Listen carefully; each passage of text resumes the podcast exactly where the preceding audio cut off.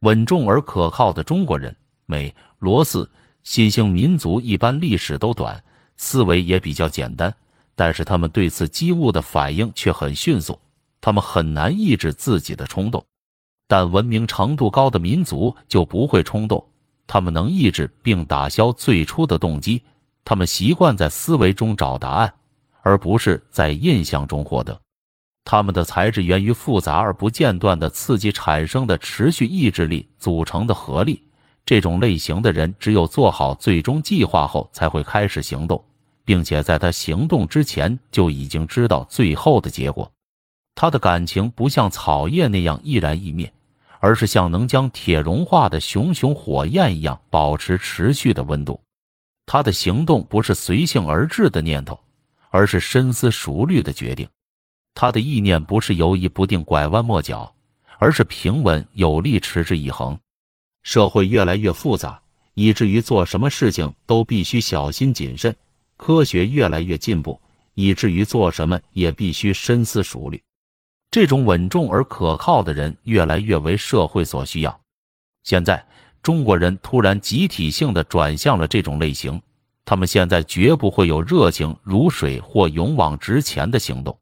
他们对感情进行理智的思考，并懂得如何隐藏，以便蓄势待发，不再冲动鲁莽，不再轻易做出承诺，因为他们懂得做事要稳重而可靠。夏威夷一位对人身保险做过考察的先生，为中国人处事审慎的性格提供了强有力的解释依据。他发现日本人易受影响，而且容易说服，尤其是在他得知其他日本人正得到保单时。如果你告诉他他的朋友参加了保险，他马上就会预定一份更大的订单。但当一个月后纽约总部的订单来了，他们的兴趣就会减弱。但按照保险公司的要求，他必须预先付出一定数额的定金，他才能领取保单。而中国人既不会被甜言蜜语诱惑，也不会被压制阻碍下跑，他会把保险单样本带回家彻夜研究。以决定第二天是否购买保险。由于尚未获得任何利益，他会拒绝交付定金。第二天，他考虑清楚了才去付保险费。之所以介绍这一比较，并不是在诋毁日本人，因为他们的才能举世公认。我的本意是想要说明中国人谨慎、稳重、不易受影响的性格，正如希望苹果树能够在十月开花一样。中国人希望天才能够集中体现在一个人的身上，他们相信古代的智者就是智慧的完美化身。中国集体思维在他们实际生活和工作中是成功的，在他们的影响下，庞大的人口能保持稳定的秩序和一定程度的幸福。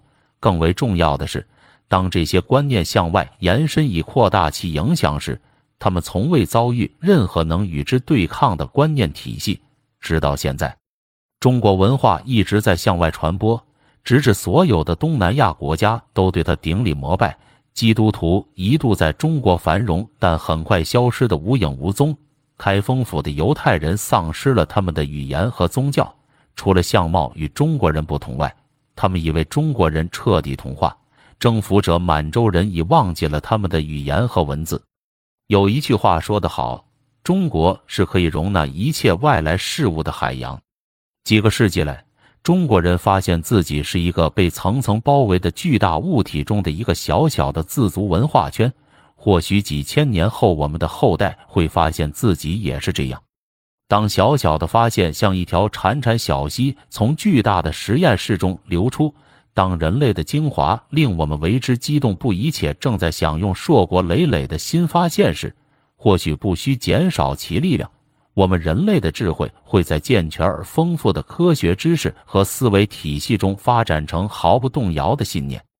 在马来国，中国人从死气沉沉的空气和受束缚的社会组织中逃了出来。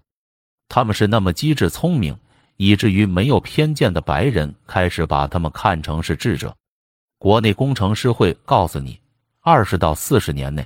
当这些聪明的中国青年完成与西方青年同等水平的技术培训后，在远东工程和技术领域就不会再有高薪的白人专家的位子。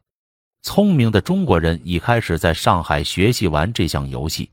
据称，银行、航海、棉花贸易以及其他外国人赚钱的行业很快将落入中国人手中。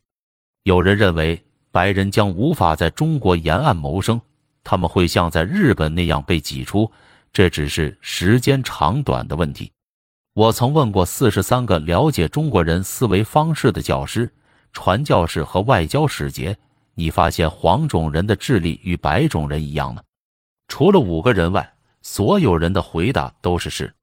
一个曾从事过传教士、大学校长以及使馆咨询者等不同经历的汉学研究家的说法令我吃惊不已。我们中大多数在这儿待过二十五年以上的人开始感到，黄种人是正常的人类类型，而白种人只不过是上帝开的一个玩笑。他们普遍认为，要是把中国人的头脑用西方的艺术和科学武装起来。他们的智力与我们不会有什么差别，尽管有人认为中国老百姓和知识阶层在能力上的差别比西方的要大得多。有意思的是，在中央王国生活了较长时间的优越的白人，在如何为其政府效劳这一点上，常变得极像中国人。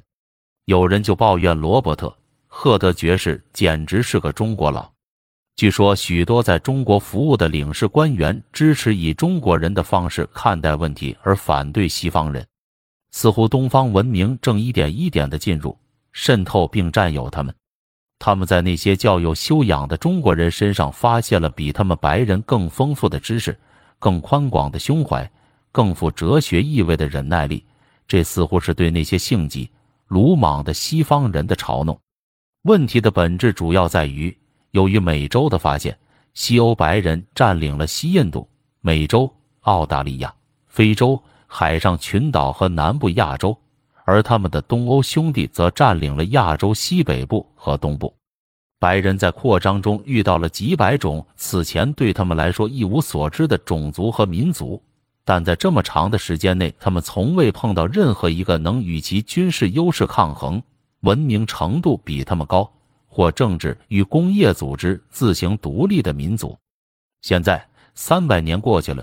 由于这样的经历，白人已习惯于把自己看成是这个星球上无需争论的统治者。他劫持了亚洲东部这些或许与白人一样有才干，而且会威胁他进入他以为自己规划好的版图的人。